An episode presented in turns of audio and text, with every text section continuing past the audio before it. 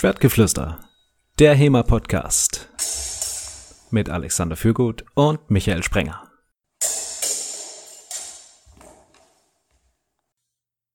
Herzlich willkommen bei Schwertgeflüster, Episode Nummer 12. Heute mit dem Thema, wie trainieren Fechterinnen und Fechter erfolgreich zusammen? Diesmal mit mir, Michael Sprenger, meinem üblichen Co-Podcaster Alexander Fürgut. Hallo Alexander. Hi. Und ganz, ganz neu bei uns, das erste Mal unser erster Interviewpartner, gleich eine Interviewpartnerin, Amelie Alken von Hammerburg. Hallo Amelie. Hey, schön hier zu sein. Äh, Amelie, du trainierst bei Hammerburg seit sechs Jahren leitest dort die Meyer Class Woman seit Mitte letzten Jahres, bist Mitorganisatorin des Skimasters, äh, warst Trainerin auf dem Dreien-Event, beim Sword Trip Gathering und beim Ladies Weekend. Ähm, schön, dich dabei zu haben. Wir dachten uns, es ist äh, sicherlich eine, eine clevere Variante, wenn es darum geht, wie trainieren Fechter und Fechterinnen erfolgreich zusammen, dass nicht nur Alex und ich das hier ähm, aus einer Perspektive beleuchten, sondern dass wir da auch eine, eine Fechterin dazu holen. Deshalb nochmal vielen, vielen Dank, dass du heute dabei bist. Ja, vielen Dank, dass ich hier sein darf. Freue mich. Ähm, wie siehst wie siehst du das? Ähm, was sind so die die größten Herausforderungen, denn wenn äh, weibliche Trainierende zum am Training teilnehmen? Uh, ah, ja, das ist jetzt gleich eine loaded question, große Frage. Ähm, verschiedene Sachen. Es gibt einmal natürlich Unterschiede, die also ein, einerseits Schwierigkeiten, die vielleicht insgesamt eher daran liegen, dass es insgesamt eine Frau ist, zum Beispiel das Equipment häufig für Männer ausgelegt ist von der Größe etc. und natürlich auch bezüglich dem Zusammentrainieren, was speziell das Sparring betrifft. Also die meisten, ähm, die meisten Technik Trainings etc. sind äh, wunderbar zu zweit, zu äh, gemischt auszuführen. Allerdings genauso im Sparring fängt es häufig an zu, zu bröckeln. Was genau meinst du damit? Ähm, man sieht es in vielen, in vielen Clubs, dass die, ähm, dass viele von den Mails, die da sind, zum Beispiel beim Sparring gar nicht mitmachen. Und da muss man sich natürlich fragen, warum, wo Sparring doch ein ähm, zweifelsohne spaßiger und auch wichtiger Teil des Trainings ist. Und ähm, wenn man sich da mal umhört, und ich kann das halt auch aus eigener Erfahrung, ist das schon zu einem großen Teil oft auch dem geschuldet, dass man halt gemischt trainiert. Also wir wissen ja aus dem HEMA-Zensus, 80 Prozent der deutschen Fechter sind Männer, 20 Prozent sind Frauen, also es ist so ein ungefähr ein 1 zu 5 Verhältnis. Und du, der Knackpunkt für dich ist das Sparring an der Stelle? wo, wo es schwierig wird in, mit den gemischten Gruppen? Ich würde da zwei, zwei verschiedene Punkte unterscheiden. Ähm, das Sparring ist, würde ich jetzt sagen, der Punkt, der, wo das gemischtgeschlechtliche am meisten, sozusagen das gemischtgeschlechtliche Training am meisten ähm, am meisten Schwierigkeiten oder Schwierigkeitspotenzial bietet. Ähm, ob das jetzt der eine Punkt ist, warum wir weniger Mädels als Männer im ähm, historischen Fechten haben, das würde ich jetzt noch nicht unterschreiben. Wahrscheinlich haben andere Kampfsportarten auch weniger Damen und so weiter und so fort. Also ich glaube, das sind verschiedene Effekte, die da reinspielen. Ich würde aber jetzt sagen, fürs Training an sich ist es häufig das Sparring, was da am meisten Schwierigkeiten macht. Ähm, vielleicht fangen wir so rum an. Du hast ja deine, deine eigene ähm, dein eigenes Training, deine eigene Trainingseinheit, die Maya Class Women, die ja, wie der Name schon erläutert, für Frauen ist. Und welche Vorteile hast du denn, siehst du da drin, das so zu machen, das zu trennen? Ähm, tatsächlich mache ich genau in, in meinem Training fast ausschließlich Sparring-Sachen. Wir machen auch Technik, ja, wir machen auch Technik-Parts. Äh, Allerdings fokussieren wir uns da wirklich auf Techniken, die sparringsrelevant sind. Da machen wir sparringshinführende Übungen und eine ganze, ganze, ganze, ganze Menge Sparring. Ähm, und ich sage meinen Trainierenden immer, dass sie, ähm, also ich halte sie aktiv dazu an, auch noch bei mindestens einem anderen Training mitzumachen, eben damit sie auch ein ausreichendes Techniktraining mitbekommen und alle Techniken auch beigebracht bekommen, was sie allein in meinem Training nicht machen werden. Es hat sich eigentlich zu, zumindest bei uns gezeigt, dass sie zwar, wir haben auch viele Mädels, die schon eine ganze Weile lang dabei sind, die auch über Jahre hinweg immer wieder da sind, also die, die wollen. Und beim Sparring aber ein, zwei Mal nur mitgemacht haben oder mal ein halbes Jahr mitgemacht haben und dann nicht mehr mitmachen. Die teilweise auch dieses Equipment zu Hause rumliegen haben. Wo man sich denkt, okay, wie kommt das? Und wie kommt es, dass es tendenziell eher die Mädels sind, denen das passiert? Und deshalb habe ich gedacht, okay, machen wir eine eigene Gruppe in der wir genau dieses, nur diesen Teil, der scheinbar irgendwie Probleme macht, bei uns machen. Wenn du Sparring sagst, meinst du dann Training mit Ausrüstung, also inklusive Fechtjacke, Maske, Handschuhe wahrscheinlich? Ähm, alles außer Fecht, äh, alles außer Fechtjacke, sorry. Ähm, wir bei Hammerbock machen wir sowieso meistens das, was wir T-Shirt-Fechten nennen. Das heißt, T-Shirt-Fechten ist quasi alles bis auf äh, Beinschoner und Fechtjacke. Das heißt, ja, mit, ähm, mit Maske, mit Handschuhen, Armschoner und so weiter und so fort. Halt keine Fechtjacke, die haben auch nicht alle bei uns. Und keine Beinschoner. Trainiert ihr da überhaupt nicht mit Fechtjacke? Ähm, bei uns im, bei den Mädels nicht. Ich glaube, ich bin auch die Einzige, die eine hat. Okay. Ähm, wir müssen, man muss dazu aber sagen, dass wir auch in der normalen Maya-Class ähm, wahrscheinlich über ein Jahr lang keine Fechtjacken angezogen haben. Also die lag bei uns ganz unten drin und trotzdem lief Björn auf Turnieren mit und hat da gut abgeschnitten. Ähm, ich glaube, wir kommen auch meistens ganz gut ohne die Jacken zurecht. Wir ziehen sie jetzt in der Maya-Class meistens an, aber eher, weil ähm, wir keine Lust mehr auf dieses Gefühl haben, auf einem Event zu sein und alle anderen sind ihre Jacken gewohnt und wir ziehen die Dinger an und sind so, ach du Shit, das ist so ein Astronaut und man fühlt sich wie so ein Michelin-Männchen und alle anderen sind es gewohnt. Also wir ziehen sie eher an für den Gewöhnungseffekt als unbedingt, weil wir glauben, dass das 100% notwendig ist für uns. Okay, verstehe. Und das war jetzt so, dass, dass also die, das Ziel der, der Maya Women Class ist, die Mädels auch mehr an das Sparring heranzuführen.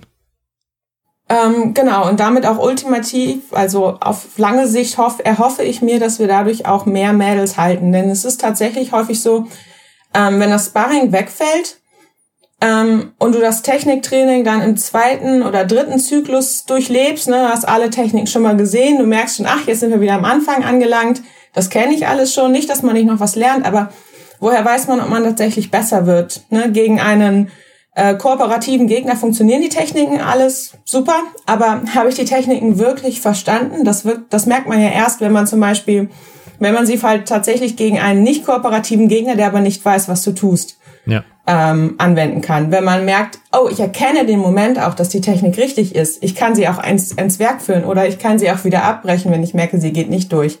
Und dafür muss man sparen. Ähm, ich bin jetzt mit dem Hammerborg Trainingssystem und mit den Einzelkursen nicht so ganz vertraut. Habe ich, ähm, ist das so, dass ihr sonst in manchen, zumindest von den Trainingseinheiten, Sparring machen würdet als Teil der Trainingseinheit und dass die in allen? Okay. Und das ist quasi ein fester Teil der Trainingseinheit und die Frauen haben vielfach gesagt, dass sie da halt nicht mitmachen oder das haben wir zwar mal ausprobiert, wie du gesagt hast. Und bei der, bei der Maya Class Women ist das anders. Habe ich das richtig verstanden? Ja, so kann man das sagen. Also in den meisten, ähm, es ist eigentlich immer ein Teil der Trainingseinheit, aber häufig halt am Ende. Das heißt, man kann dann auch, ne, jede, man kann sich entscheiden, ob man ein Sparring macht oder fünf Sparring macht oder gar keins macht. Heißt, bei den anderen Trainings dümpelt es sich dann so aus und man kann sich dem auch gut entziehen, was ja auch in Ordnung ist. Und bei uns ist es aber so, dass alle mitmachen. Was ist bei eurem Sparring anders ähm, als bei den anderen Sparrings? Also abgesehen davon, dass äh, nur Frauen beteiligt sind?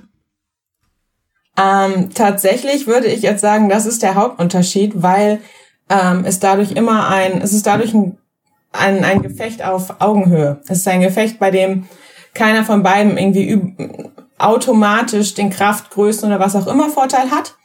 Ähm, das ist aus meiner Sicht das, der, der größte Unterschied. Plus ich gehe auch so ein bisschen auf typische Verhaltensmuster ein, die viele Mädels haben. Ich nehme mich da überhaupt nicht aus und versuche die so ein bisschen aufzubrechen. Eins zum Beispiel ist, den meisten männlichen Fechtern muss man am Anfang nicht sagen, dass es durchaus Sinn der Sache ist, den anderen zu hauen und dass man durchaus auch mal rangehen kann.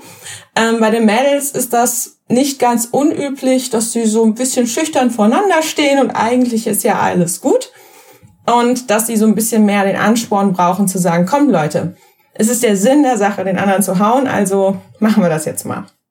Ähm, kannst du da schon einen Trend absehen? Also ich meine, die läuft jetzt noch nicht so super lange, die Maya Class Woman, aber ist schon irgendwas erkennbar, dass das funktioniert, was ihr euch vorgenommen habt? Oder du in dem Fall?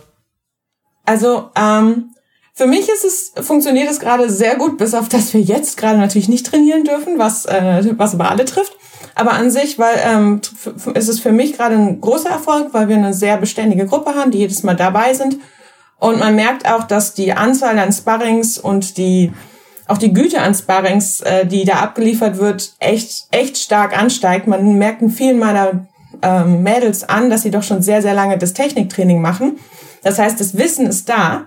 Und wenn man dann merkt, so, oh, das entfaltet sich nur noch und plötzlich geht es in, innerhalb von wenigen Wochen, ging es bei einigen Fechterinnen von, ja, ich bin mal nett zu dir, du bist ja quasi Anfänger im Sparring zu, ich muss wirklich aufpassen, dass ich hier nicht gehauen werde. Ähm, und das ist halt für mich ein großer Erfolg. Und sie sind beständig dabei. Und ähm, von daher ja, also für mich ist da ein Trend absehbar, dass es ihnen auch wirklich Spaß macht, dass sie auch merken, dass das Sparring ein riesengroßer Teil ist, der für sie auch wirklich geschaffen ist. Jetzt heißt die Folge ja, wie trainieren Fechterinnen und Fechter erfolgreich zusammen.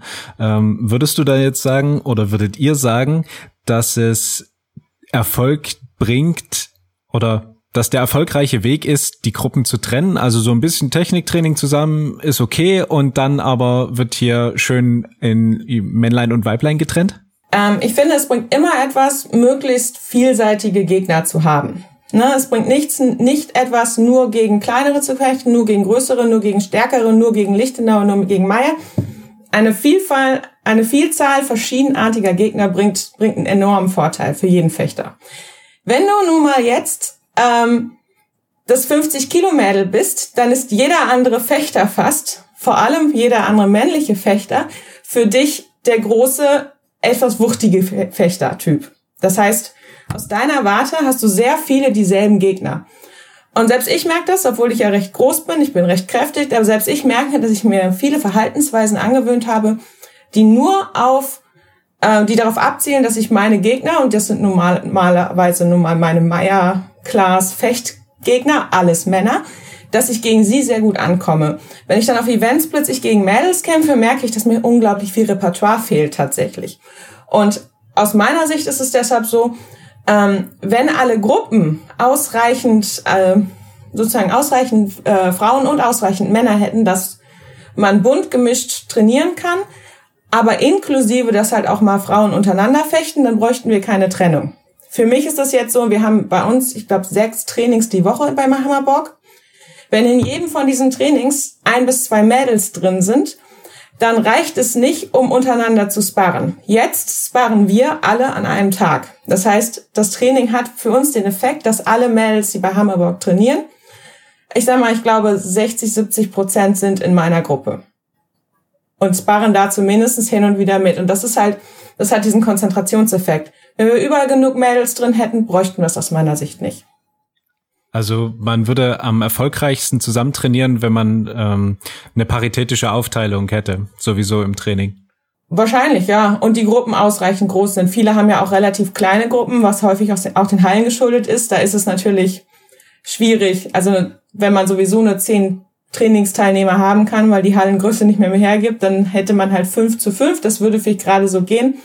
Trotzdem ist da die Auswahl dann recht klein an gleichen Gegnern. Sag mal, Michael, habt ihr mal irgendwas gemacht, um die Frauen bei euch gesondert zu fördern? Also eigene Trainingseinheiten zum Beispiel? Nein. Wir verprügeln die bloß. Dafür hauen sie aber ganz schön gut zurück, muss ich sagen. Das ist vollkommen korrekt. ähm, aber ich beobachte es durchaus auch, dass ähm, sich da Tendenzen einstellen ähm, im unterschiedlich in einer unterschiedlichen Herangehensweise, wenn eine Fechterin gegen einen sehr aggressiven, also am besten noch sehr aggressiven, sehr starken, sehr dominanten männlichen Fechter ficht, ähm, macht sie das ganz anders, als wenn sie die, die, dann ist sie mehr ins Nachgedrängt, habe ich das Gefühl, mehr, mehr defensiver, versucht irgendwie da aus der Nummer heil rauszukommen wohingegen, wenn äh, man mit einer Fechterin ficht als Frau, habe ich das Gefühl, zumindest aus von, von außen betrachtet sieht es so aus, als ob sie sich dann mehr trauen, ne? so wie du das beschrieben hast, mehr mal die Techniken auch im Voranwenden, mal ähm, ja überhaupt mal Sachen auch ausprobieren, wo sie normalerweise sagen, das kann ich mir auch sparen.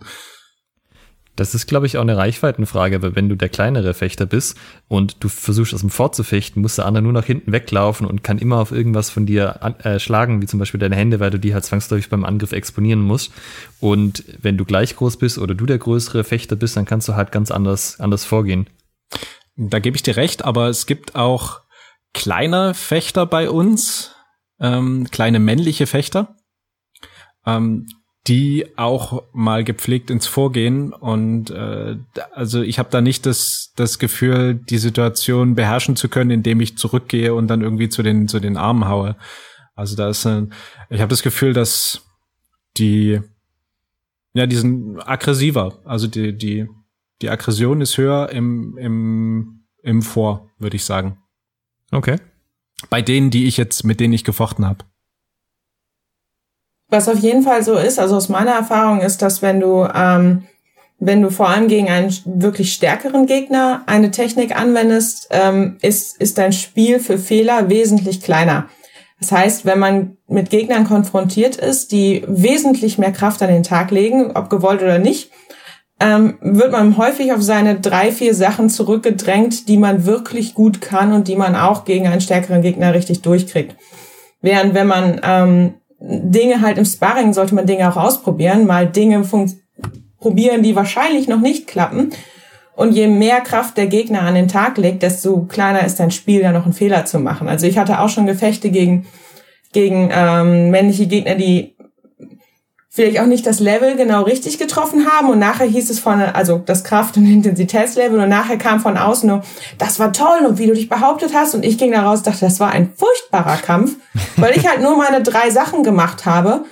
Ähm, ja, richtig, ich wurde vielleicht auch nicht oder wenig getroffen, allerdings war es aus meiner Sicht kein gutes Sparring, weil ich habe nichts ausprobiert. Also ich hatte eine ganze Weile, wo ich zwar recht viel mitgespart habe, ähm, allerdings aus meiner Sicht keinen Fortschritt mehr gemacht habe, weil jedes Sparring quasi auf meine 100% Dinge und aus dem und, und Versetzen, also aus dem Nachversetzen und dann meine paar 100% Dinger hinausgelaufen ist und keine Neuigkeiten mehr kamen. Und das, ähm, das wieder mit reinzubringen, ähm, geht erstens leichter, wenn du Gegner deiner, in deiner Kraft, in deiner Stärkenkategorie hat, hast, oder wenn du halt sehr viel Kommunikationsaufwand betreibst, was in meinem Fall der Fall war, weil ich damals die Einzige bei uns war, die Sparring gemacht hat von den Mädels, dementsprechend ähm, in der Meier-Class jetzt so. Dementsprechend ähm, musste ich mich mit den männlichen Mitfechtern begnügen und sie mussten sich den, den, den komplizierten Prozess, das richtige Level mit mir zu finden, über sich ergehen lassen was auch geht. Aber es ist halt notwendig, sonst macht man als Frau keine Fortschritte mehr. Das finde ich total relevant. Also gerade auch, wie mache ich denn mit einem Sparring-Partner, Training, also auch mit, mit einer Frau in dem Fall. Ich kann da einfach mal kurz schildern. Also aus meiner Sicht ist es so, dass wenn ich selber mit jemandem Sparring mache, gucke ich mir halt an, wie sind die körperlichen Verhältnisse, bin ich wesentlich größer, bin ich wesentlich fitter, wie ist das Erfahrungslevel und ähm, ich sehe mich in der Regel bei uns ja auch in der Trainerrolle. Das heißt, ich versuche mit dem halt so gut es geht anzupassen und dann so eine Mischung zu fechten von ich probiere mal ein paar Sachen aus und gucke mal, wie die gegen diesen spezifischen Fechter klappen und nutze aber auch einen großen Teil der Zeit, Dinge zu tun, um den anderen Übungssituationen zu geben. Und ich denke jetzt, dass ich mich da ähm, ganz gut anpassen kann. Dann müsste man jetzt irgendjemand aus unserem Verein fragen, ob das tatsächlich stimmt oder nicht. Ähm, und ich hätte gedacht, naja, das ist halt das, also das würde ich jetzt mit Männern machen, mit ähm, Frauen, wenn die halt irgendwie körperliche Nachteile haben, wie zum Beispiel, dass sie deutlich kleiner sind als mich. Also für, für unsere Hörer, die mich noch nie gesehen haben, ich bin über 1,90 groß. Ich bin in der Regel der größere Fechter von beiden. Das passiert mir selten, dass der andere größer ist. Und ja, da versuche ich mich halt anzupassen. Aber ist das, ist das das, was man machen muss? Reicht das aus? Sollte man noch irgendwie mehr machen? Gibt es auf irgendwas, auf das man besonders Wert legen muss? Ähm, erstmal würde ich sagen, du bist da genau auf dem richtigen Wege. Ähm, was da jetzt bei dir schon mitgeschwungen ist, was recht häufig auch das Problem ist, ist, ist ähm, wenn du sagst, du gibst dem anderen Situationen die treffen, dann kannst du das aus deiner Sicht ganz komfortabel machen, weil du sowieso in der Trainerposition bist. Vielen fällt es etwas schwer, sich runterzuregeln und dadurch eventuell auch mal getroffen zu werden. Also da muss man sofort einfach mal sich sagen, okay, ich regel mich jetzt runter kraftmäßig oder bezüglich äh, wie viel Reichweite ich ausnutze oder was auch immer. Und dadurch kann es natürlich sein, dass sie mich auch mal trifft und damit muss man dann auch einfach leben können. Also das, damit hast du da einen schon wichtigen Punkt schon gesagt. Also sozusagen und, sein Ego zurücknehmen, dass ja. man sich genug handicapt, dass der andere eine Chance hat, auch Training zu machen. Dann das, genau, das, und das gilt ja, das gilt ja insgesamt gegen eigentlich jeden Gegner. Man schaut sich einen Gegner an, klar, wenn man merkt, okay, der Gegner möchte auch kompetitiv sparen, wir sind auf gleichem Niveau, dann viel Spaß. Aber das ist ja auch, wenn du jetzt jemandem gegenüberstehst, der vielleicht technisch noch nicht so weit ist oder ähnliches. Man muss halt sich darunter regeln, dass man ein Niveau trifft, das für beide interessant ist. Man kann ja immer noch mal, ich, ich sage immer, man kann immer was lernen, selbst gegen Anfänger, selbst gegen Leute, die vielleicht, gegen die man noch sehr, sehr vorsichtig ist, kann man immer an seinem eigenen Stand oder an bestimmten Sachen üben oder man kann Techniken üben. Also ich bin der Meinung, du kannst gegen jeden Sparringsgegner immer was üben. Aber vielen fällt es schwer, ihr Ego da so, so runter zu regeln, dass sie sich sagen, es ist in Ordnung, wenn ich jetzt auch getroffen werde, deswegen. Kennst du das, dieses, ah, ich bin von einer Frau geschlagen worden, was für eine Demütigung. Also ich habe das im HEMA nicht so viel erlebt, aber eben ähm, Brazilian Jiu-Jitsu, was ich eine Zeit lang gemacht habe, war das schon ab und zu mal in der Umkleide so ein Thema. Äh, ich kann dir leider nicht sagen, was in der Männerumkleide so ein Thema ist. Das müsstet ihr jetzt vielleicht äh, untereinander besprechen.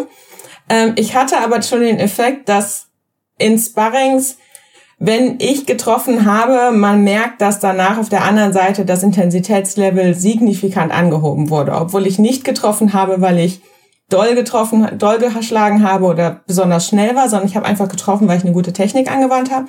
Aber dass das Intensitätslevel auf der anderen Seite stark gestiegen ist. Ja, das hatte ich. Das scheint irgendwie so ein, so ein Effekt zu sein, von wegen, ah, okay, hier läuft irgendwas falsch. Ähm, ich bin ja der Größere und der Stärkere. Das heißt, ich muss ja eigentlich dieses Gefecht dominieren und gewinnen und muss hier erfolgreich rausgehen. Und wenn das dann nicht der Fall ist, dann muss ich eben irgendwie ein Brikett nachlegen. Hast du das Gefühl, dass, äh, also ist das dein Gefühl bei da, äh, dabei? Ähm, wenn das passiert, ja. Ich muss aber dazu sagen, ich hatte das, aber ich habe das selten. Also ich habe das tatsächlich, wenn jemand, ich habe eher das Gefühl, wenn jemand es hinkriegt, dieses Level zu treffen, also wenn jemand es hinkriegt, sich runter rauszunehmen, dann wird meistens auch zumindestens in dem Kampf dieses Level einigermaßen gehalten. Ich hatte es zwischen, zwischen Kämpfen mit den gleichen Fechtern schon häufig, wo man denkt, okay, da haben sie wahrscheinlich im Nachhinein nochmal drüber nachgegrübelt, wie das jetzt sein konnte, dass sie gerade punktemäßig verloren hätten oder dass sie gerade zweimal böse auf den Kopf gehauen wurden und dann im nächsten Kampf plötzlich ein, ein Barricade nachgelegt wurde, oder wie du gerade gesagt hattest, weil sie zwischendurch drüber nachgedacht haben, wie das sein kann und sich gedacht haben, im nächsten Kampf passiert mir das nicht. Wenn man natürlich technisch wieder ausgespielt wird, kommt einem das vielleicht nicht so gut vor. Wie ist es bei euch, Alex, mit der Anpassungsfähigkeit ähm, der der Fechter und der Fechterin auf, aufeinander? Also du hast ja gesagt, du kannst es gut, ähm, dem wahrscheinlich dem geschuldet, dass du andere auch trainierst, dass du Trainer bist. Bei mir ist es auch so, also ich habe auch das Gefühl, mich gut auf ähm, wen auch immer einstellen zu können, sei es jetzt ein männlicher oder ein weiblicher Anfänger oder männlicher, weiblicher Fortgeschrittener. Ähm, aber das ist natürlich, ja, wie, äh, wie Amelie gesagt hat, nicht unbedingt selbstverständlich. Ähm, wie ist denn das bei euch?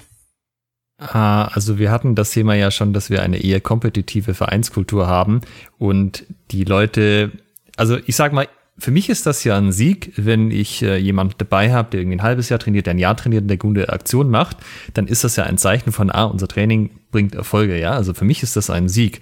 Wenn ich jetzt natürlich sagen würde, oh, der hat mich getroffen, jetzt habe ich eine Niederlage erlitten, dann wäre das ein bisschen schwerer mit dem Ego zu vereinbaren. Und ähm, das ist schon was, was ich von erfahrenen Fechtern auf jeden Fall erwarten würde, aber ich beobachte halt auch, dass es durchaus einigen Leuten schwerfällt, ähm, das auf einem Niveau zu halten, wo dann sozusagen nicht das gegenseitige Anstacheln durchkommt und sagen, ah, und jetzt will ich aber, nein, das will ich aber.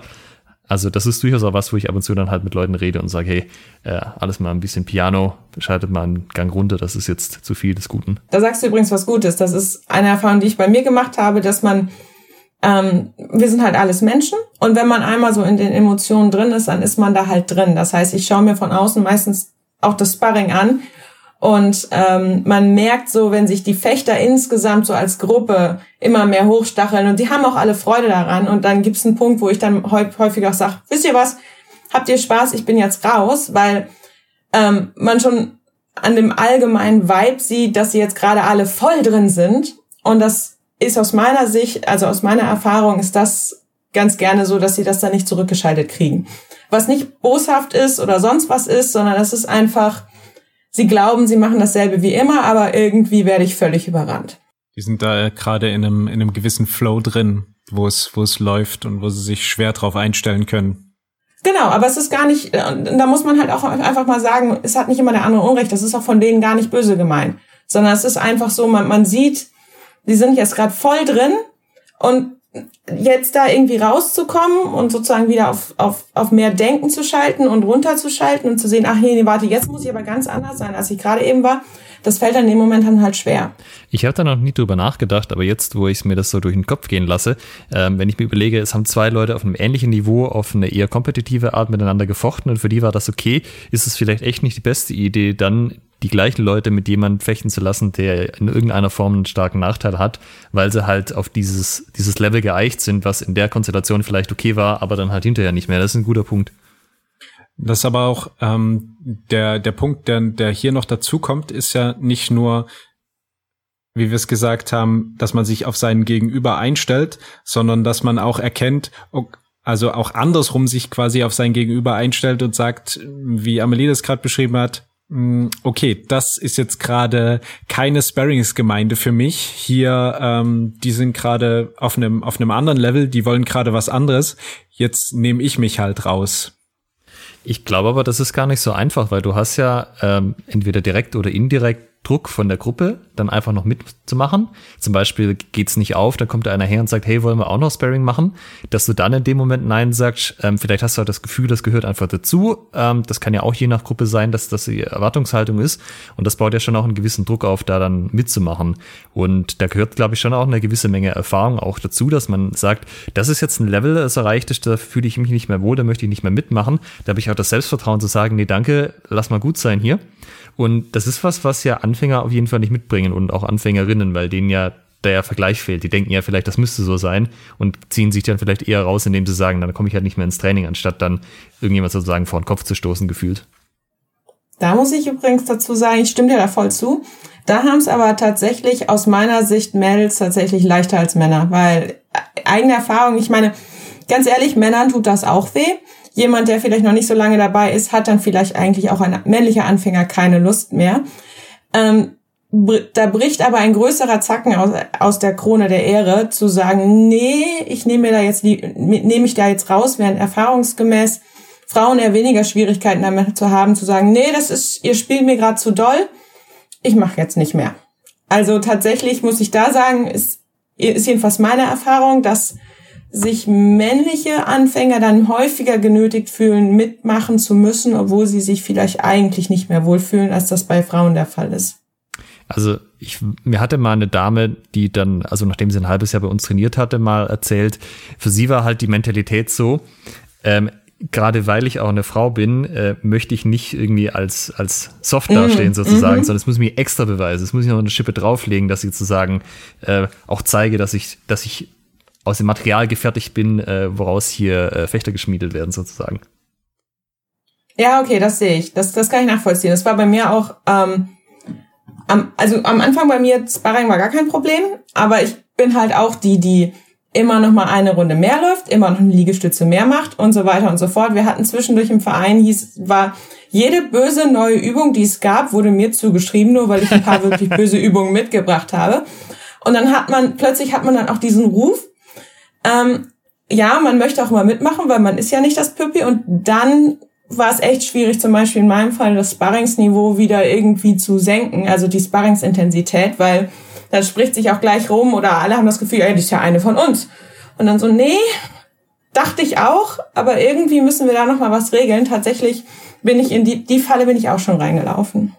Ich kenne aber auch dieses Problem, ähm, dass es schwierig ist, als äh, besonders ähm, vielleicht ein bisschen besserer und ähm, erfahrener Fechter sich dann rauszunehmen. Besonders wenn äh, wenn man gesagt hat, ja, ist, äh, lass uns dann noch mal irgendwie eine Runde Sparring machen.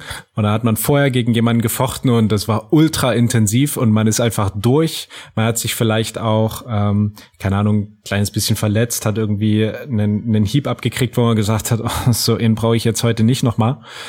Mm, ja, und dann kommt der oder diejenige, die vorher gefragt hat und hat hier voll Bock und dann musst du sagen, nee, jetzt nicht. Das ist, ähm, also die Situation kenne ich auch und das ist auch, äh, glaube ich, unabhängig von, von Männlein und Weiblein, da nicht ganz einfach Nein zu sagen.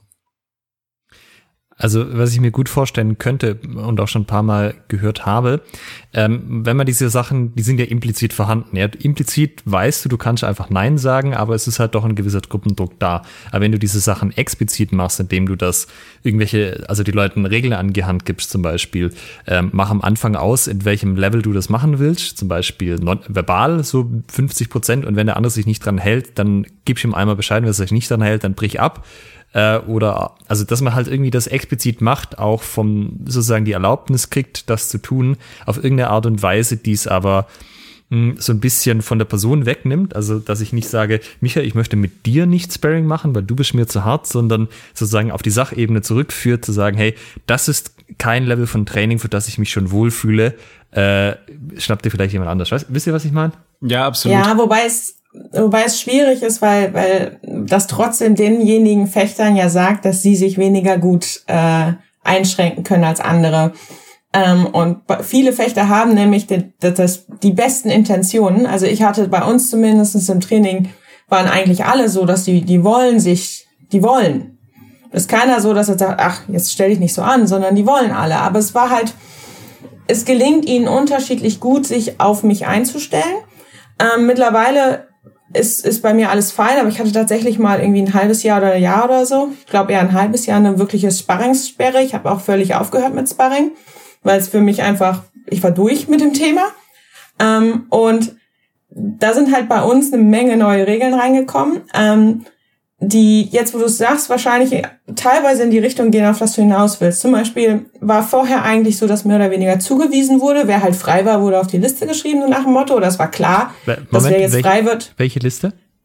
Ähm, Sparringsliste, Entschuldigung. Wer jetzt, wer quasi zwei Leute, die noch nicht miteinander gespart haben und der nächste Slot ist frei, dann ist irgendwie klar gewesen, dass man jetzt spart. Äh, kannst, das heißt, du das, man, kannst du das System ganz kurz erklären mit Sparringsliste? Okay, ähm, wir haben nur eine, wir haben halt eine Kampffläche nur.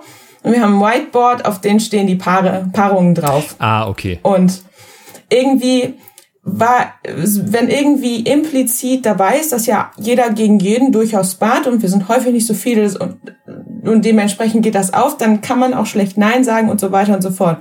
Da habe ich ja eine Weile lang aufgehört mit Sparring und zum Beispiel ist es jetzt so, dass ähm, zumindestens was mich angeht, es so ist, dass ich die Leute frage nicht andersrum. Ähm, das klingt jetzt erstmal komisch, aber das war eine Regelung, die für mich zum Wiedereinstieg notwendig war. Und es war auch irgendwie für alle akzeptiert, weil auch alle wussten, dass da irgendwie das Amelie aus irgendwelchen Gründen nicht mehr mitmacht beim Sparring, dass ich am Anfang nur gegen die zwei, drei Gegner gespart habe, bei denen ich wusste, dass das klappt. Und das ist auch was, das würde ich durchaus allen Fechtern, die mal so ein so einen Nein, ich will nicht mehr Moment, was ich, ich wurde nicht verletzt, aber viele haben das zum Beispiel, nachdem sie mal verletzt wurden, dass sie sagen, nee, ich will lieber nicht mehr, ich fühle mich nicht mehr wohl. Und dass man mit einer Positivliste anfängt. Dass man einfach sagt, dass man den Leuten das auch sagt. Das ist, ist nicht, ist es nicht so, dass ich gegen dich nicht sparre, sondern ich habe einfach eine Positivliste und ich spare jetzt am Anfang nur zum Beispiel gegen den Trainer und diese zwei erfahrenen Fechter, weil ich weiß, dass das funktioniert. Und diese Positivliste auszubauen, das war, hat bei uns ganz gut funktioniert. Habt ihr mit Fechtern, wo ihr gemerkt habt in der Sparrings oder ja, in einer Sparring-Situation oder irgendwie in einem freien Gefecht, ähm, wo ihr gemerkt habt, oh, das ist hier gerade, der kann sich, er oder sie kann sich hier gerade überhaupt nicht auf mich einstellen.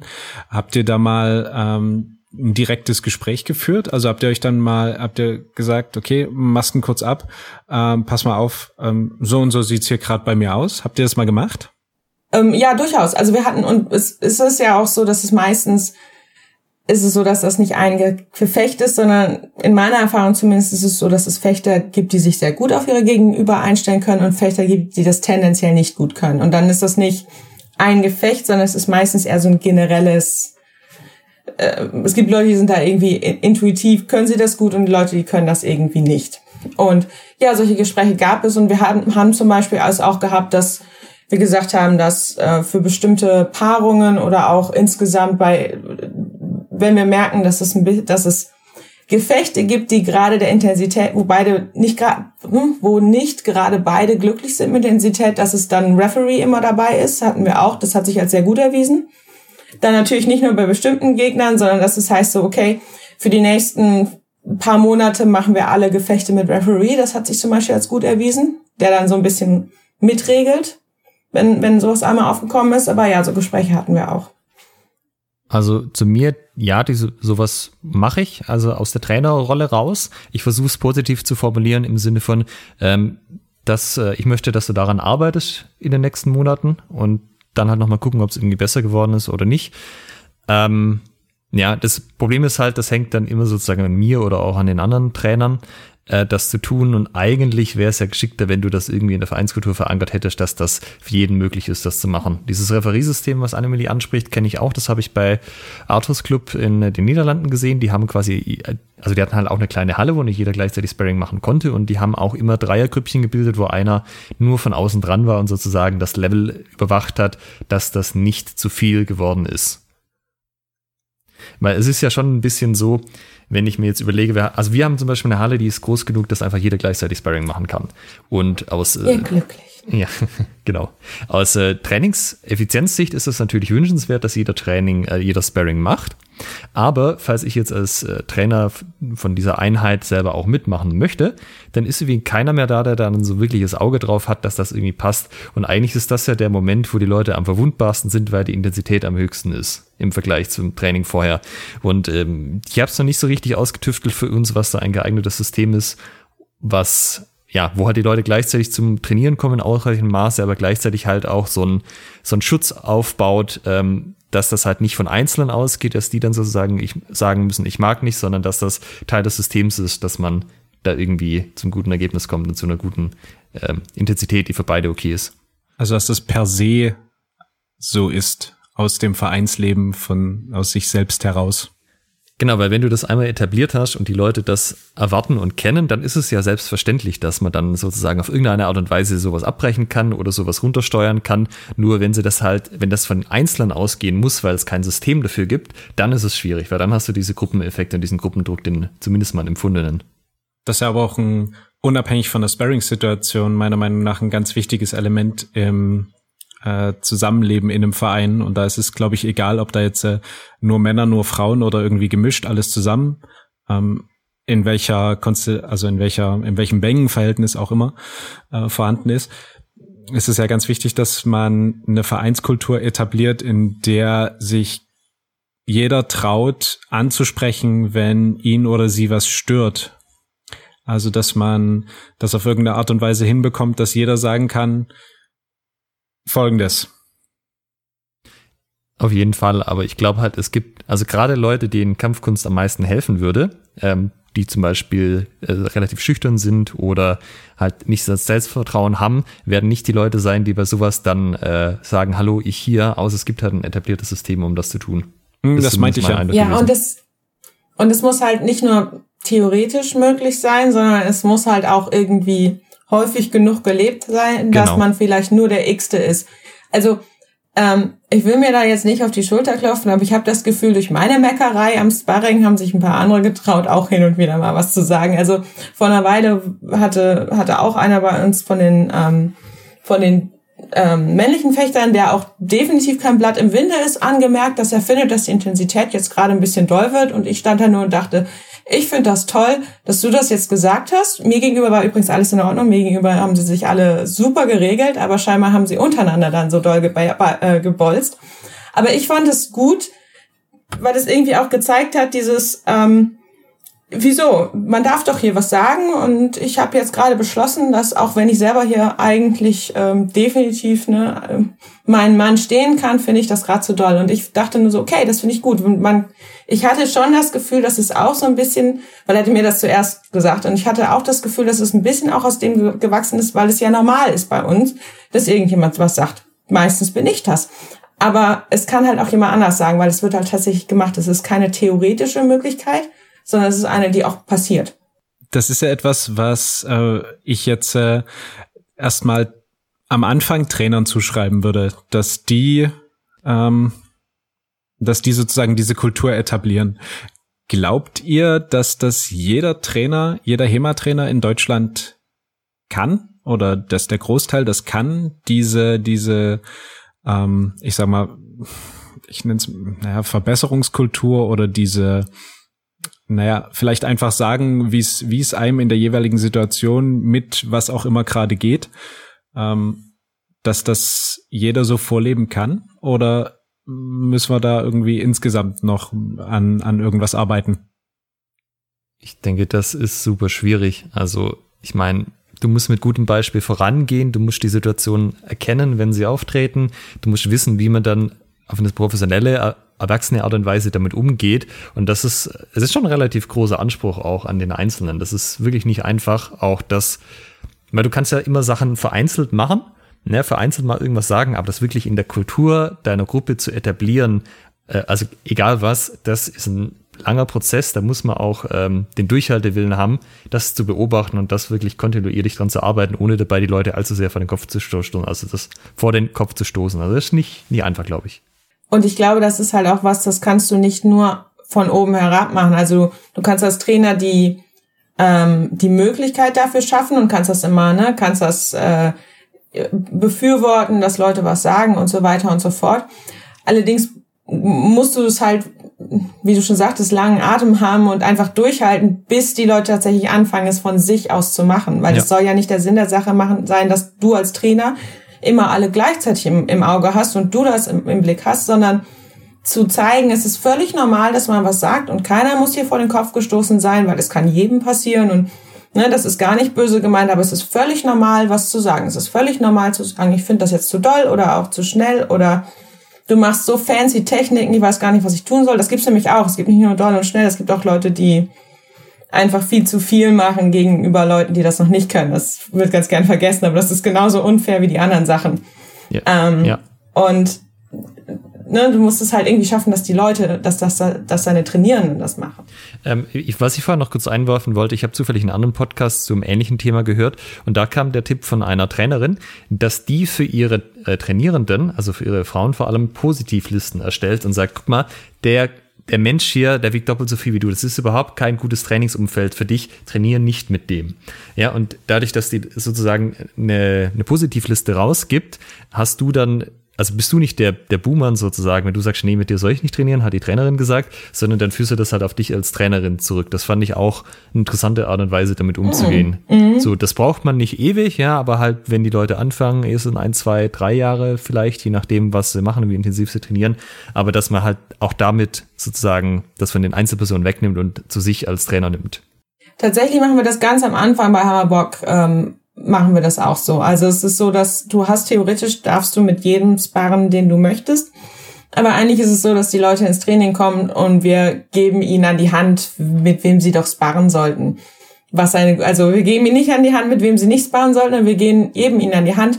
So für die ersten paar Male solltest du dich an die Leute halten, danach kannst du und so weiter. Und dann, dann wird es halt nach und nach aufgeweicht hat sich als sehr gut erwiesen, weil es gibt halt ein paar, die haben jetzt natürlich das Pech, immer gegen die Anfänger zu sparren, aber die sich erwiesen haben, dass sie damit einfach sehr, sehr gut zurechtkommen. Ja, cool. Wir haben jetzt noch gar nicht über das Skimasters geredet, aber eigentlich, äh, wir sind schon relativ weit in der Zeit. Eigentlich wollte ich unbedingt noch über das Skimasters reden.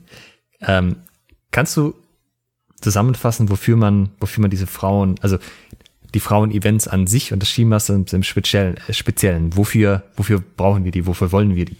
Diesen exklusiven Club of Rome? Also erstmal möchte ich dazu sagen, da wurde ich sofort bei meiner Mädelsgruppe, als ich die angefangen hatte, im, bei Hammerbock von einem der, Tra der, der Trainierenden gefragt, können wir dann auch eine Männergruppe machen? Und ich, meine Antwort war sofort, wenn ihr glaubt, dass was für euch von Nutzen ist, dann könnt ihr das machen. Also ich bin da nicht nur, ne, solltet ihr jemals jemand glauben, dass ihr ein reines Männer-Event haben wollt, ich bin fein damit. Ich wollte es nur einwenden. Ähm, ja, Mädels-Events. Ähm, ich finde, Mädels-Events haben eine ganze, ganze Menge Positiveffekte für ähm, den weiblichen Teil der Community und hoffentlich dann auch für, den, für die Gesamtcommunity. Und ähm, weiß ja gar nicht, wo soll ich anfangen. Also ein großes, großes Ding ist einfach ähm, andere Einhörner treffen. Manchmal hat man das, manchmal hat man noch ein, zwei andere Mädels bei sich im Verein, manchmal nicht. Und selbst wenn man ein paar andere hat, sind die, sind das genauso Einhörner im Verein wie man selber meistens. Und für mich war das immer eine unglaubliche Offenbarung, auf Events zu gehen und dort andere Fechterinnen zu treffen und dann festzustellen, die haben die gleichen Problemchen wie ich. Ich bin gar nicht so, ne, ist es nicht ich, die das alles nicht hinkriegt, sondern es ist vielleicht was ganz Normales oder, und sich über alles Mögliche auszutauschen. Und zwar einerseits über das Training, hatte ich ja schon gesagt, über den, den Effekt, den, das Trainieren miteinander, wie kommt ihr in gemischten Gruppen zurecht und so weiter. Aber auch über ganz banale Sachen, wie, woher kriegt ihr Schutzausrüstung, die passt und so. Das sind tatsächlich Themen, die sind auf jedem Frauenevent äh, ganz oben im Kurs, weil für die für viele Mädels ist es ein Riesenproblem, Armschoner zu finden, die passen und so weiter und so fort. Also einfach Austausch, der Austausch untereinander. Dann habe ich schon gesagt, Sparring ist so eine Sache, ähm, wenn man zu Hause nur seine 1,90 Meter äh, Gegner hat. Und dafür sind, sind solche Frauen-Events. Du hast Fechtgegnerinnen en masse in deiner Größenordnung. Und ein weiterer Teil, der für mich auch sehr wichtig ist, ist, ähm, dass ich finde, wir haben einen bemangels, einen, be, einen bemängelnden, ähm, egal, wir haben einen sehr traurigen, Entschuldigung, wir haben einen sehr traurigen Mangel an Trainerinnen. Ähm, und wenn man sich umschaut, fällt einem auf, es gibt durchaus eine ganze Menge Frauen, die sind lang genug dabei, die sind erfahren genug und die sind weit genug, um irgendwie Workshops auf großen Events zu geben. Die sind aber dann häufig überschattet von jemandem, der noch länger dabei ist, der noch da noch mehr drin steckt und häufig, ne, also die haben, sind häufig Teil einer Trainingsgruppe, die dann auch wieder einen Trainer hat, der noch mal länger dabei ist und so weiter. Und wenn ein Event eine Person einlädt, sie laden meistens laden die Events halt nicht zwei Trainer von der gleichen Gruppe ein. Dann wird meistens er eingeladen, was gar nicht, was gar kein gar kein Vorwurf ist, weil er ja es eigentlich auch verdient hat. Er ist ja häufig dann noch mal länger dabei und noch mal steckt noch mal mehr drin und das hier gibt halt und hat häufig auch mehr mehr Workshop Erfahrung und das gibt auch den Mädels die Gelegenheit einfach mal Workshops zu geben und die die äh, Qualität der Workshops war aus meiner Sicht also sowohl auf dem Ladies Sea Weekend als auch auf dem Ski Masters phänomenal. Also man merkte richtig, die wollen und sie können auch. Wir hatten da beim Technik-Check kurz drüber geredet. Ähm, also, als ich mir das Skimasters ähm, Line-Up angeschaut habe von den Trainerinnen, ist mir aufgefallen, ähm, deren Freunde trainieren teilweise genau die gleiche Waffe und geben auch genau darin Workshops, sind aber halt, wie du gesagt hast, deutlich erfahrener und werden halt dementsprechend die eingeladen und halt nicht äh, die Damen. Ja, genau. Also ich, ich würde mich da ganz, ganz klassisch in diese Kategorie stellen, weil ich sehe mich durchaus als weit genug, um ähm, selber gute Workshops zu geben, was ich jetzt, glaube ich, auch schon bewiesen habe. Wenn man allerdings bedenkt, dass Björn und ich eigentlich immer als Duo anreisen, weil wir zufälligerweise ein, ein Paar sind, ähm, und du kannst, du willst nur einen Workshop von, für Maya haben, von der Maya Class, dann macht es eigentlich Sinn, Björn zu fragen. Ich meine, Björn ist noch länger dabei, Björn steckt definitiv noch mal mehr drin. Björn ist auch noch mal bekannter. Das heißt, er wird gefragt. Obwohl ich sozusagen, wenn es ihn nicht gäbe, wäre ich durchaus eine gute Wahl. Wisst ihr, was ich meine? Ich werde nur überschattet. Das klingt das so einem totalen Henne-Ei-Problem, weil wenn du die Workshops nicht gibst, kannst du ja nicht die Erfahrung sammeln. Und äh, die Zeit lässt genau. sich halt nicht aufholen. Ne? Wenn Björn sich um, jetzt nicht verletzt und zwei Jahre ins Koma fällt, kriegst du nicht zwei Jahre mehr, äh, mehr äh, Meierzeit raus sozusagen. Ja, das ist dieser Moment, wenn man merkt, dass der große Bruder immer älter sein wird als man selber. genau. Ähm, richtig. In, in meinem Falle hat sich das ja erledigt, weil er tatsächlich netterweise letztes Jahr ähm, wurden es werden häufiger mittlerweile wir gefragt. Es gibt tatsächlich relativ viele Workshop-Anfragen, die weder wir noch mich fragen, sondern die uns fragen. Ähm, und auf dem für das ähm, Short Trip letztes Jahr ähm, hat, ist Björn tatsächlich zurückgetreten, muss man dazu sagen. Ich weiß gar nicht, ob das mal erzählt wurde, aber wir wurden quasi gefragt und dann sagte Björn, weißt du was, ich habe zwar übelst Bock, diesen Workshop zu geben, aber ich werde dann dieses Jahr einfach mal die Füße stillhalten. Ich glaube, er hat es ein bisschen bereut nachher, weil er das Sword Trip schon wirklich cool findet und es ist auch noch auf Deutsch und hast du nicht gesehen, aber und so bin ich zum Beispiel an den Drei-Event-Workshop gegangen, weil NC sucht ja seine Workshops so zusammen, dass er sich ähm, wenn er eine Empfehlung hat für, für jemanden, schaut er sich einen Workshop von dieser Person an. Wenn du also nirgendwo anders einen Workshop gibst, kannst du da eigentlich auch gar nicht reinkommen, weil dann kann NC sich keinen Workshop von dir anschauen. Das heißt, über den Sword Trip bin ich auf zum Trainiment gekommen. Es ist ja, glaube ich, auch nicht nur der NC, das machen ja andere Leute auch so. Also ich bin, lade ungerne Leute auf Workshops ein, die ich vorher noch nirgendwo unterrichten gesehen habe, weil die können ja super Fechter sein, aber Training geben, Workshops Richtig. geben ist ein eigenes Skill. Workshop-Scouting sozusagen betreiben. Ja. Genau, und, und über, und über die Mädels-Events ist aus meiner Sicht eine gute Möglichkeit, dass die äh, Trainerinnen dort ein bisschen externe Workshop-Erfahrung kriegen, außerhalb ihres eigenen Vereins. Welche Events für Frauen gibt's denn jetzt eigentlich? Es gibt doch jetzt drei Stück in Deutschland, oder? Es gibt das, ähm, oder drei Stück in äh, deutschsprachig in Europa. Deutschsprachigen Raum. Genau, es gibt das ja. äh, Ladies Weekend in Salzburg, das kann ich genau. dieses Jahr uneingeschränkt empfehlen, denn es ist nicht am Schwabenhaut-Turnier, äh, Termin, wie die anderen Jahre. Ja, das ist. Ähm, dann gibt's das Skimasters von euch organisiert in Berlin und es gibt das, ich glaube, das hieß nur Frauentag in Frankfurt von äh, Zornhau in Kooperation mit den Marx-Brüdern, oder? Das sind im Wesentlichen die drei. Genau, das sind die, die drei äh, großen, sag ich jetzt mal. Und ähm, ja, finde ich cool. Ich meine, es gibt sind momentan drei Skimasters und Ladies Weekend liegt jetzt relativ nah beieinander. In Zukunft ist geplant, dass wir das ein bisschen aufs Jahr verteilen, dass das nicht alles direkt hintereinander ist. Ist beides momentan so im Jahresende Ende Herbst, Anfang Winter. Ähm, aber wir haben ja auch noch die Nord-Süd-Ausrichtung, eins in Berlin und eins in äh, Salzburg.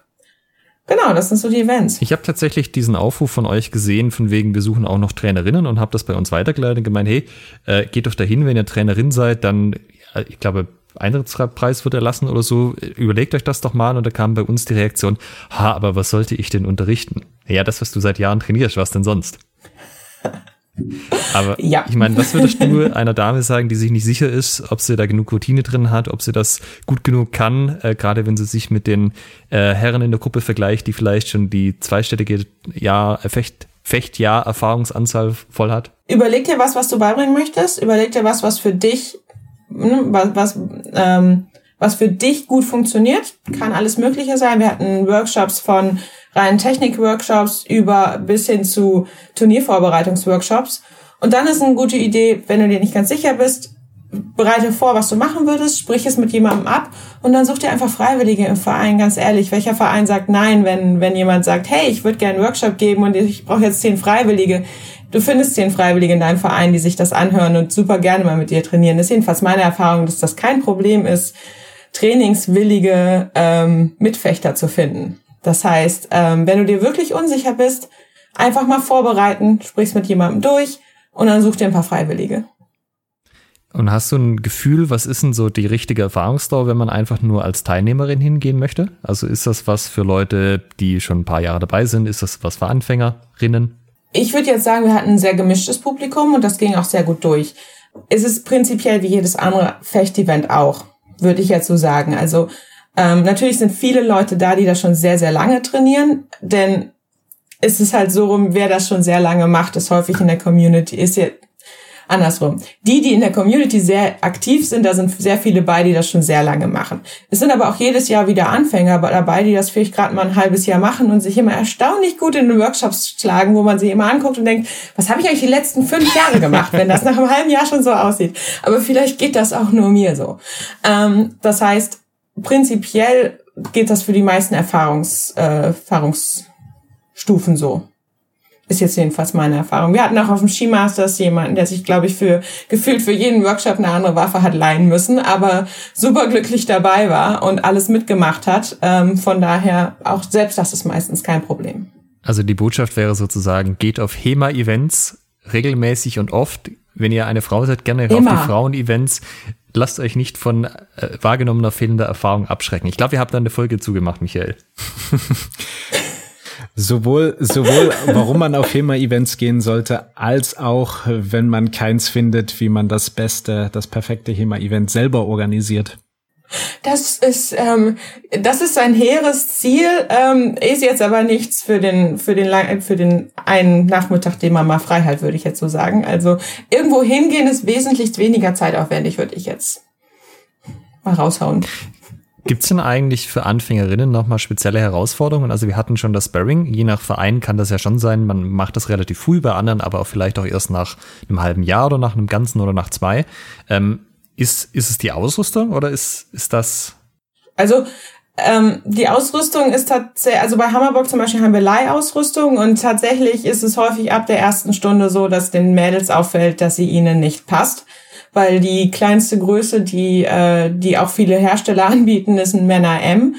Ähm, was dann bei Damen ganz gerne mal an jeder Ecke, an, an jeder Seite zu lang ist.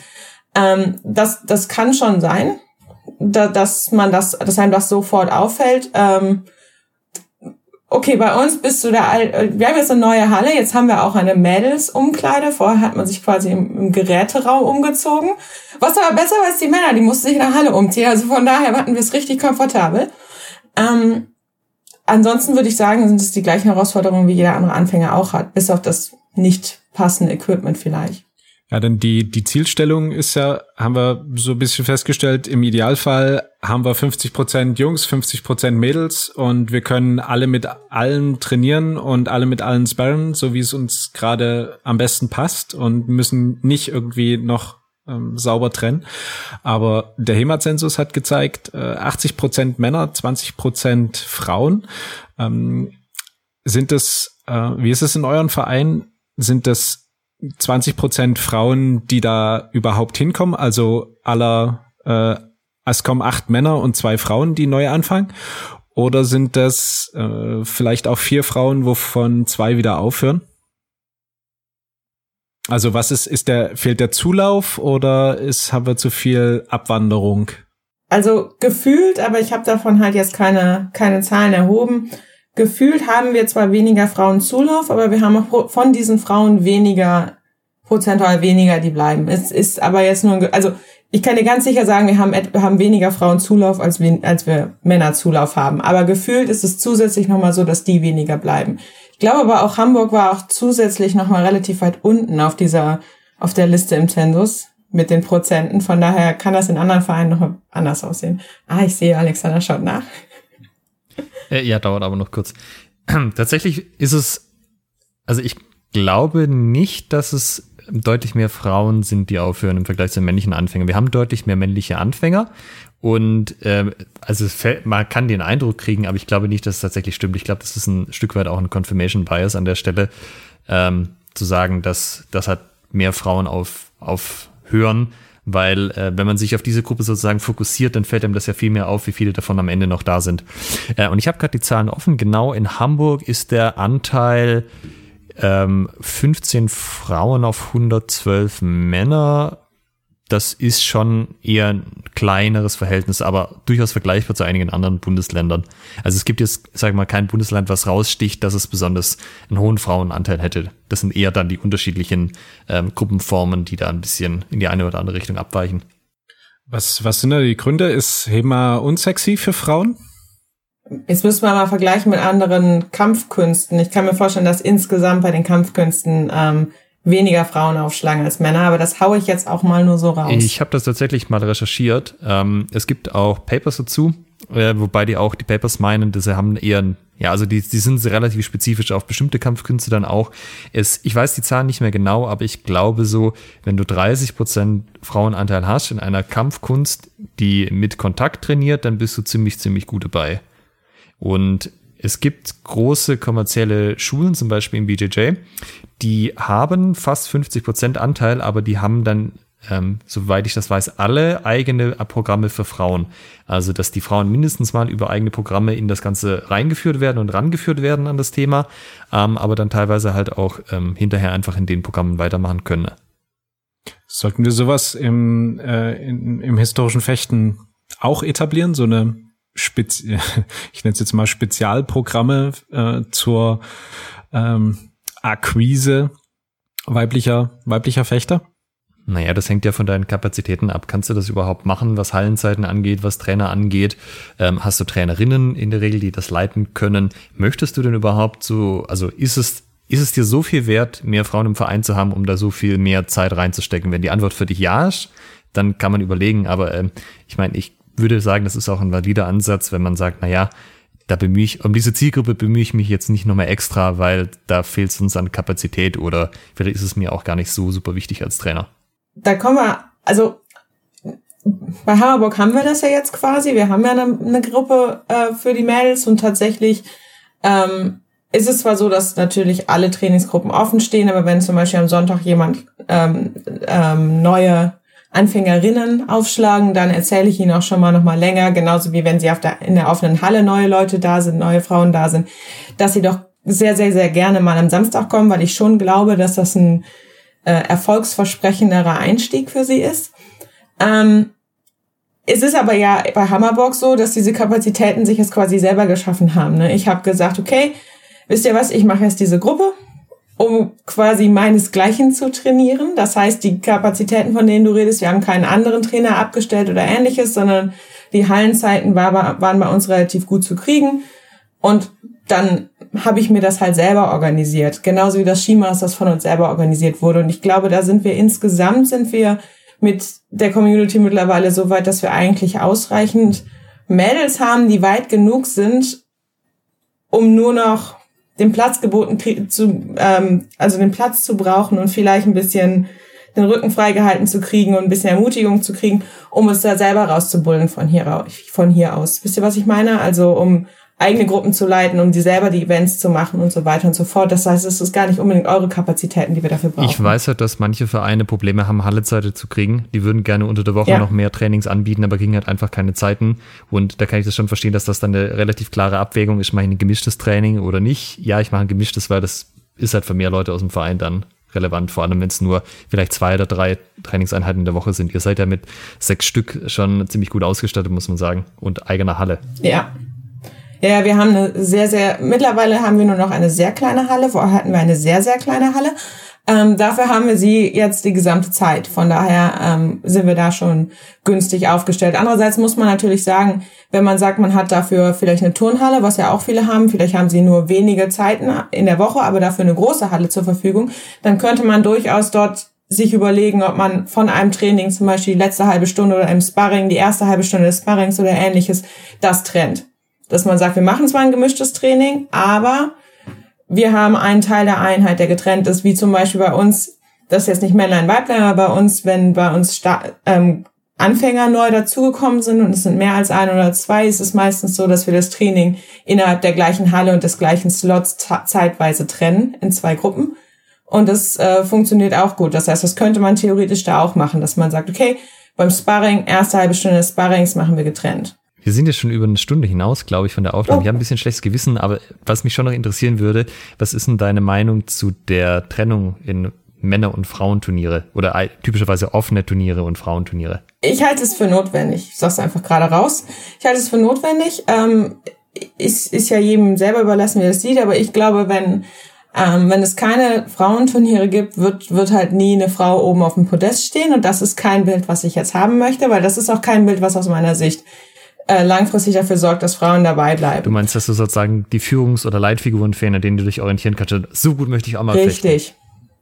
Genau, genauso wie ich, wie ich es wirklich nicht mag, auch wenn ich verstehe, wie es kommt, aber ich es wirklich nicht mag, wenn man auf einem Event ist, nachher auf die Trainerriege nach vorne guckt und nicht eine Frau dabei ist. Gefällt mir einfach nicht als Fechterin, weil man sich denkt so, habe ich überhaupt, bin ich hier überhaupt richtig? Ist, ähm, habe ich hier überhaupt sozusagen Potenzial, mal was zu machen, mal was zu werden und mal was zu gewinnen? Und ich glaube, wenn man keine Frauenturniere hat, sondern immer offene Turniere hat, wird halt oben nie eine Frau stehen. Punkt. Ähm, tatsächlich finde ich es manchmal unfair, dass es offen und Frau ist, vor allem bei Events, wo die Turnierplätze knapp sind. Könnte ich es auch verstehen, wenn man sagt, man macht Männer und Frauen, weil es irgendwie unfair scheint, dass manchmal Frauen an zwei Turnieren teilnehmen und es Männer, männliche Fechter gibt, die keinen einzigen Platz bekommen haben. Da finde ich es schon fair, wenn man sagt, man muss sich für ein Turnier entscheiden, weil ja. ähm, das ist nicht fair. Ne? Es ist nicht fair, dass Leute am Rand sitzen müssen und man selber macht bei zwei Turnieren mit.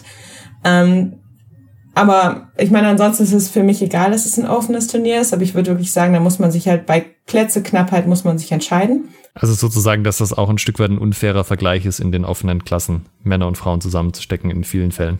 Denke ich schon. Und wenn jetzt gleich wieder das Argument, ich weiß nicht, ob einer von euch das bringen wollte, ich habe schon häufig das Argument, aber das haben doch kleine Männer oder schwächere Männer gegenüber größeren Männern oder starken Männern oder so auch. Niemand hält euch davon ab, Gewichtsklassen zu machen. Nur weil ihr keine Gewichtsklassen wollt, heißt das nicht, dass wir uns nicht abtrennen dürfen. Also, ne? Ähm, naja, es ist ein einfacher Weg, das Ganze aufzuteilen. Gewichtsklassen sind, sind nicht so trivial umzusetzen. Ähm, es ist ja so schon nicht so einfach, tatsächlich auch ein Frauenturnier auf die Beine zu stellen mit mindestens x Teilnehmerinnen, weil wir wissen, 20 Prozent der deutschen Fechter sind Frauen. Das heißt, der Anteil ist schon geringer. Wenn die, wie, du, wie wir es auch erläutert haben, vielleicht nicht so Lust auf Sparring haben, werden die sicherlich nicht auf ein Turnier fahren. Und das ist halt so ein selbsterhaltendes Ding, wo du dann, ähm, ja, wo halt das relativ kleinen Anteil ausmacht und eigentlich müsstest du ja sozusagen die kritische Masse erstmal erreicht haben, dass es diese Leuchtfiguren gibt, dass es etabliert ist, dass es dass du einfach auch Leute bei dir im Verein hast, die sagen, ich habe schon mal bei einem Frauenturnier mitgemacht, das war eine schöne Erfahrung, das war eine interessante Erfahrung, dass sich das halt so ein bisschen verselbstständigt und auch ein bisschen Zug gewinnt. Ja, Tatsächlich stimme ich dir da voll zu. Ich bin ja eigentlich selber keine Turnierfechterin. Ich habe irgendwann am Anfang mal Turniere gemacht und die letzten eineinhalb Jahre nur juriert und organisiert und habe jetzt ähm, auf dem Dürer-Turnier ganz spontan mitgemacht und zwar auch, weil da Mädels ausgefallen und abgesprungen sind und dachte, ach nee, komm, ach machst du halt noch mit, sonst sind ja die Pools so klein und wurde nachher mehrfach, also zu mehreren verschiedenen Turnieren in Deutschland doch noch eingeladen, dass ich doch dazukommen sollte, war er so, ach nee, und so ist nichts für mich. Und dann dachte ich doch, eigentlich schon allein, damit die voll werden für die Leute, die das wirklich, die das wirklich dringend machen wollen. Weil wenn, wenn immer nur die Mädels mitmachen, die, die bei allen Turnieren mitmachen und die auch wirklich, wirklich gut sind, ähm, dann sind es immer zu wenige. Bei Männern machen auch viele von den äh, Fechter mit, die einfach in, aus dem Verein sind oder die einfach in der Nähe wohnen und die dann einfach zu allen Turnieren fahren, die jetzt nicht weiter als zwei Stunden sind, ohne dass das so die derben Turnierkämpfer sind, sondern es, es ist einfach relativ normal, dass man mal bei einem Turnier mitmacht und so werden die Turniere voll. Und das müssten wir bei Damen auch hinkriegen, dass es halt normal ist, mal bei einem Turnier mitzumachen. Bei dieser Steilvorlage kommt ihr jetzt nicht um den Werbeslot drumrum. Die Dresdner Fechtschule dieses Jahr ist gleichzeitig der erste DDHF Cup und zwar mit einem offenen Turnier mit 54 Plätzen und einem Damenturnier oder Frauenturnier mit 18 Plätzen und wir wünschen uns nichts sehnlicher als diese 18 Plätze voll zu bekommen. Äh, das wäre wirklich richtig, richtig cool, mal so ein richtig großes Damenturnier zu haben. Ich weiß gar nicht, wie viel waren es beim äh, Fechtschul übrigens letztes Septemberwochenende. Es könnte sein, dass das dieses Jahr auch so die einzige, dass die einzige Turnierveranstaltung ist, die es noch gibt. Ähm, also haltet euch ran. ähm, nein, wie viel waren wie viel waren es eigentlich beim beim Skimasters? Wie viel ähm, Turnierplätze? Ähm, wir waren wir waren ich glaube zwischendurch 15, dann hatten wir relativ viele Absagen und spontane Zusagen und wir waren nachher oh zwölf? Lass mich nicht lügen. So um und bei. So um und bei, aber mit viel Fluktuation. Aber spontane Zusagen haben das super gemacht. Wir freuen uns auf die spontanen Zusagen zur Dresdner Fechtschule. 18 Plätze gibt's, wir wollen sie voll kriegen. Also 18 zu 54 sind mehr als 20 Prozent. Da muss ich euch die Daumen drücken, glaube ich. Wir haben es ja beim Symphony probiert mit, äh, wir wollten das Damenturnier ab fünf Damen starten lassen und selbst mit äh, harter Überzeugungsarbeit auf dem Dreien-Event haben wir das leider nicht, nicht voll bekommen. Oder nicht, nicht hinbekommen, wow. die Mindestanzahl ja. vollzukriegen. Ja, auf dem Skimaus, das waren wir eigentlich ganz gut, ganz gut gebucht, sag ich jetzt mal, ähm, was Turnierteilnehmerinnen angeht. Aber natürlich hatten wir es insofern auch leichter, als dass äh, es ein reines Damen-Event war. Dementsprechend waren definitiv genug Frauen da. Ähm, aber selbst da haben dann sehr, sehr viele abgesagt und so. Ich glaube, das hast du aber immer. Und ein paar wieder zugesagt, aber ich kenne das, ich kenne das, will ich sagen. Die, das Überreden, dass noch jemand mitmacht. Ich kenne das auch von der Hamburger Fechtschule. Das ist zwar kein Damenturnier, aber das ist halt, wir sind ja, ähm, es ist einfach auf der offenen Halle. Wir haben auch keine Voranmeldung. Das heißt, man läuft immer rum und versucht, sein, seine Pools noch irgendwie voll zu kriegen. Und dann sind die Pools gerade voll und dann sagt noch einer, ach, dann mache ich auch noch mit. Und dann merkt man, dann ist jetzt wieder ein Pool komplett leer und dann fängt man wieder an mit der Überredungsarbeit. Also ich, ich, ich kenne das Problem, will ich sagen. Ja, aber es ist ja jetzt auch so, ich sag mal, es sind ja 20 Prozent von, ich glaube, DDHF hat Einzelmitglieder knapp 2000 oder inzwischen müssten es mehr als 2000 sein. 20 Prozent von 2000 sind ja auch immerhin so um die 400. Ähm, und da von 18 vollzukriegen mit der Aussage von Amelie, ihr habt sie gehört, es ist absolut selbstverständlich, dass man auf Turniere fährt, sollte jetzt kein Problem mehr sein. Ich bin mir nicht ganz sicher, ob sie das so gesagt hat, Michael. Danke. Ich auch nicht. Aber wir können das jetzt natürlich auch rein interpretieren. Wir beziehen uns ab jetzt in jeder Folge auf Amelie und sagen, Amelie hat das gesagt, das war im Off, das habt ihr noch nicht mitgekriegt. Da, da ich die Folgen zusammenschneide, ist das hier überhaupt kein Thema, dass das dann so klingt. hatten so ein paar komische, komische ja, genau. Drin in der Stimme, ne? Aber das hat sie genauso gesagt. Ich wollte, ich wollte gerne Amelie das, das Abschlusswort äh, überlassen. Gibt es was äh, oder gibt es eine Botschaft, die du, die du allen Fechterinnen da draußen mitgeben möchtest? Vielleicht zum Abschluss noch? Oh wow, das ist äh, das ist jetzt meine eine Gelegenheit. Ähm, ich würde sagen, einfach dabei bleiben und wenn was wenn was nicht passt, sagt es. Ich habe wirklich nur offene Ohren äh, getroffen. Das heißt, wenn was für euch nicht passt, nicht denken, ach und es muss doch irgendwie gehen und so und nachher nicht hingehen. Einfach Mund aufmachen. Ähm, die meisten haben wirklich ein super offenes Ohr für euch und es hilft wirklich, sich mit anderen Mädels zu, zu treffen. Ähm, sei es auf Events oder einfach online jemanden anschreiben von, von Mitfechterinnen und dann sich da mal ein bisschen austauschen, das hilft wunder. Das heißt, man könnte dich auch anschreiben? Sicher, sicher. Wo würde man dich finden? Ich glaube, ich bin ungefähr auf allem, was Social Media ist. Unter Klarnamen, jemand findet mich. Und gibt es etwas, was du den deutschen Fechtern äh, mit auf den Weg geben würdest? Vielleicht zu sagen, es ist nicht nur für Frauen, nicht nur beim Fechten mit Frauen gilt das, sondern insgesamt, dass, dass die eigenen Erfahrungen nicht immer die Erfahrungen sein müssen, die der andere gemacht hat. Dinge, die für einen super funktionieren, müssen nicht unbedingt für den anderen funktionieren und Dinge, wie man sie selber sieht, müssen für den anderen nicht unbedingt dieselben sein.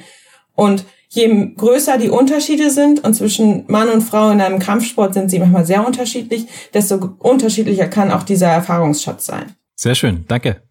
Dann sind wir mit der heutigen Folge am Ende. Wir haben eine ganze Menge besprochen. Wir hatten den Fokus auf die Herausforderungen für Anfängerinnen, wenn sie in Vereine kommen oder in, in Trainingsgruppen neu dabei sind. Wir haben uns gefragt, äh, warum es 20 Prozent Frauen sind und 80 Prozent Männer, wie da die, ob es an der Zuwanderung oder an der Abwanderung oder an beiden liegt, ähm, was das essentielle Ding ist, was irgendwie das, das Training beeinflusst. Und da haben wir quasi gelernt, es ist das Sparring macht Sparring untereinander gleichgeschlechtlich. Das bringt einen sehr großen Mehrwert, ähm, um zu, zu merken, dass ja, Sachen einfach auch funktionieren. Und wir haben über Frauenveranstaltungen oder Veranstaltungen für Frauen geredet, auch für die Turniergeschichten. Die, zum Beispiel die Dresdner Fechtschule Ende September. Musst du das eigentlich als Advertisement ansagen? Entschuldigung. Das ist eine Dauerwerbesendung, was wir hier machen für die Dresdner ah. Fechtschule. Es ist ähm, eigentlich der einzige Grund, weswegen ich diesen Podcast gestartet habe. Ende, Ende Sep im Oktober ist dann die letzte Folge. Okay, damit sind wir am Ende der heutigen Folge. Wie trainieren Fechterinnen und Fechter erfolgreich zusammen? Ich bedanke mich ganz herzlich bei euch beiden, Alexander Fürgut und Amelie Eiken. Vielen Dank. Das äh, war jetzt auch ein Experiment. Wir haben ja das erste Mal jetzt einen Podcast mit einem Gast gemacht, um über ein bestimmtes Thema zu reden. Äh, lasst uns auch da wie üblich wissen, wie ihr das fandet. Also ist das was, was wir mal wieder machen sollen? War es gut, war es schlecht, äh, war, war was irgendwie schwierig zu folgen mit drei Personen. Wie üblich schreibt uns an post.schwertgeflüster.de oder über Facebook, Facebook slash Schwertgeflüster mit UE auf Facebook. Und schreibt uns am besten auch gleich, wenn ihr sagt, das ist eine coole Sache, wen hättet ihr vielleicht gerne mal als Gast hier bei diesem Podcast dabei? Ich bedanke mich für heute und wünsche noch ein schönes Wochenende, denn diese Folge wird wahrscheinlich wieder an einem Freitag ausgestrahlt. Macht's gut, tschüss. Ciao. Tschüss. Und in Folge 13, liebe Hörer, haben wir das Thema, wie beeinflussen Turnierregelwerke dein Training? Seid gespannt.